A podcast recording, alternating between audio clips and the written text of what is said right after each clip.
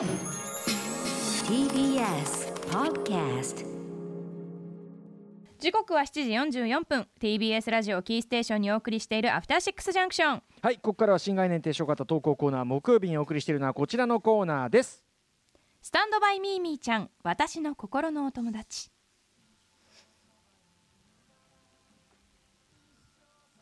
子供の頃いつもずっと一緒だった毛布やぬいぐるみおもちゃそばにあると安らげるそんな私の心のお友達うないりささんの場合それがボロボロになったタオルケットの切れっ端ミーミーちゃんだったわけです。このコーナーではそんな皆さんにとってのミーミーちゃんの思い出や別れを紹介しどえらく泣いていく略してどえら泣きのコーナーです。離さないから。だから石崎ひゅーいさん聞いてるからね、この虹の作曲作詞作曲ね、えー石崎ひゅーいさんねこの間もライブ来ていただきましてですね、聞いてますよとね釘を刺されましたんでね。でもね思わずハモりたくなるんですよあそこは。そういうことなんですよ、うん。フックなんですよこれ。いいことなんです、曲にとってはね。はい。そんなこんなでまああの、はい。大好評いただいてるスタンダーバイミーミーちゃんなんですけどね、はい。まあライナスの毛布とか安心毛布とかいろんな言い方があるんですけども、うん。えーちょっとその TBS ラジオでこれに関連する話題が最近出ましたよというメールが来てるのでちょっと本ちゃんとは別にちょっとこちらうないさん読んでいただきます、これ、えーラジオネーム猫萌えおじさんからなんですけれども先週日曜日の7月11日爆笑問題日曜サンデーにてミーミーちゃんの話になったと。なんだ？この日はスヌーピーで有名なコミック「ピーナッツ」について深掘りする特集が放送されていました、うん。その中でライナスの毛布の話になり爆笑問題の太田さん田中さんそして TBS 吉原亜美アナウンサー、えーみんなライナスの毛布的なつまりミーミーちゃんを持っていたと話していたそうなんです。あそうんうん。で番組内ではあのピーナッツの作者シュルツさんがライナスに毛布を持たせたことで、えーセキュリティブランケットといううん言葉がアメリカの辞書に載るようになったと。そういった豆知識であったり田中さんはライナスの毛布的なものをチュッチュと呼んでいた田中さんっぽいな、で前にチュッチュって呼んでる人いましたよね。うん、やっぱチュッチュあったっけ？チュッチュありました。うんチュッチュするからかねやっぱね。やっぱそうなんですかね。というほっこりエピソードもありましたが吉原アナがですね、ライナスの毛布ありました。今も持っていますと発言したそうなんです。今もっていうのは？今もだからあると。その家に帰ればってことです家かね。に帰ればあうんるみたいなんですね、はいはいはい。ということで私ちょっと今度吉原アナに声かけて聞いてみますわ、うんうん。どんな感じのミーミーちゃんなのか、臭いのか。あら そうかね。洗う派なのかとか、形状とか。調査してください、はい、しっかり調査したいと思います。はい。はい。ということでいったメッセージをいただきました。ありがとうございます。ね、ということでまあちょっと日曜サンデーメンバーはねこのだからスタンドバイミーミーちゃんのね、あれちょっとちょっと行き当たっていなかったようですけども、うん。まあそういうことですよ。うちがこう研究が進んでるわけなんですそうからそう先にね、ええよろしくお願いします。自動心理学までね追求するようになってますから、ね、お願いしますね本当にね。しっかりしてくださいね本当にね。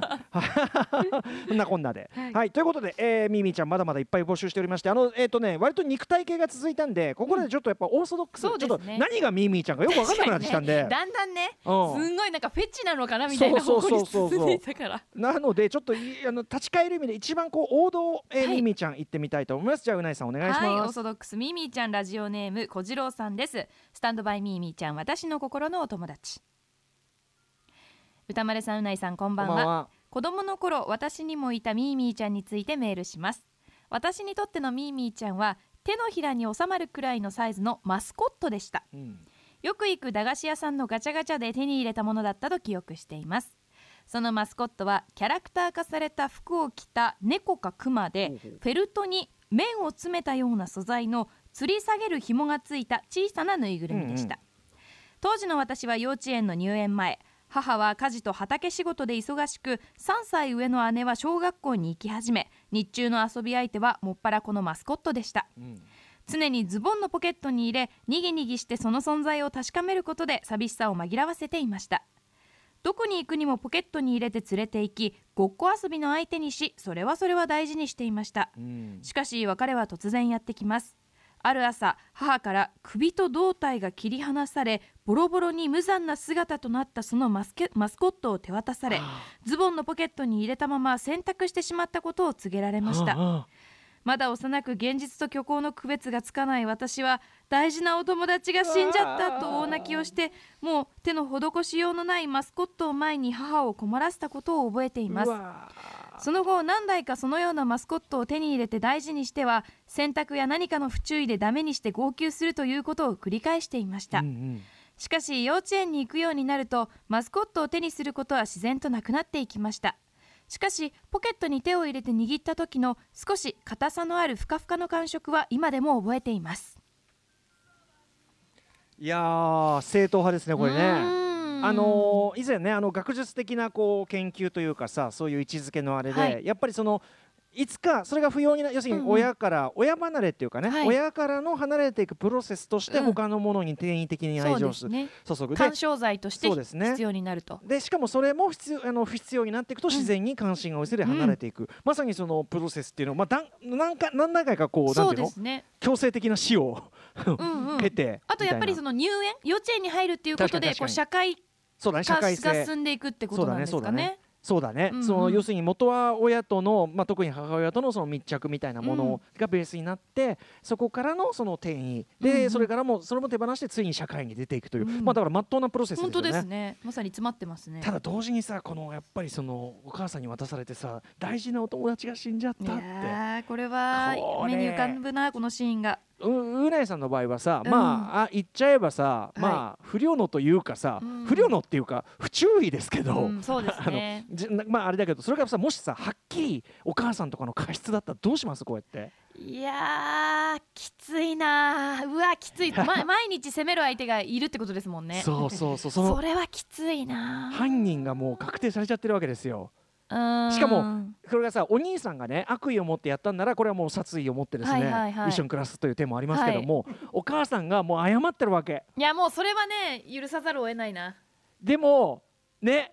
いやさすがに母母だって家族以上の存在にはならないですよやっぱり。人間以上にはならない。だから、うん。本当に謝ってるというか、ええ辛いそうな表情を母がしていたらはいはい。さすがに許す、あそうですか。はい。じゃあやっぱりそのお兄さんの悪意を持ったあそれはもう狼はい。あの殺殺害案件。たあの例えよ。幼き幼き心よ。幼き心。に浮かんだ。私はそれをぐっとこらえて兄がいない間に兄の部屋に唾を吐くっていう え？え？お兄さんの部屋入ってペッペッペッってあそう。ぐっとこらえて唾を吐くっていう復習をしてました。これはいいね。その唾吐きまくってるリサ少女の姿ちょっと見たいわこれ。えでもこれやってる人いるんじゃないかな復習方法で。復習のペでもまあ確かにねなんか力じゃかなわないっていうかね 面と向かってはできないからそう。いう嫌がらせみたいなね。うん。あそうですか。まあどっちも可愛らしいっていうのありますよね。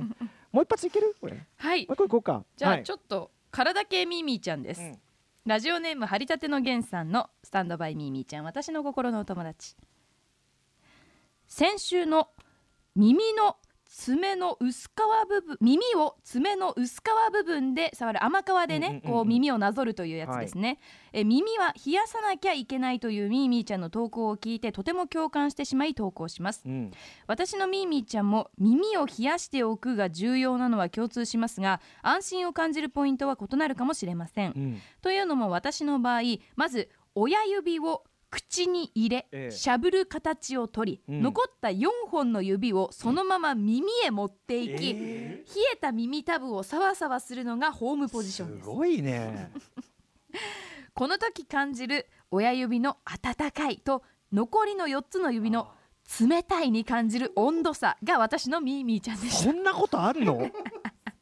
しばらくしゃぶしゃぶさわさわを続けていると耳たぶ側が温かくなってきてしまうためその際は親指を軸に手首を回転させ逆側の耳に4つの指を移動させるとなるほどえもう一方の冷たい耳たぶを堪能します。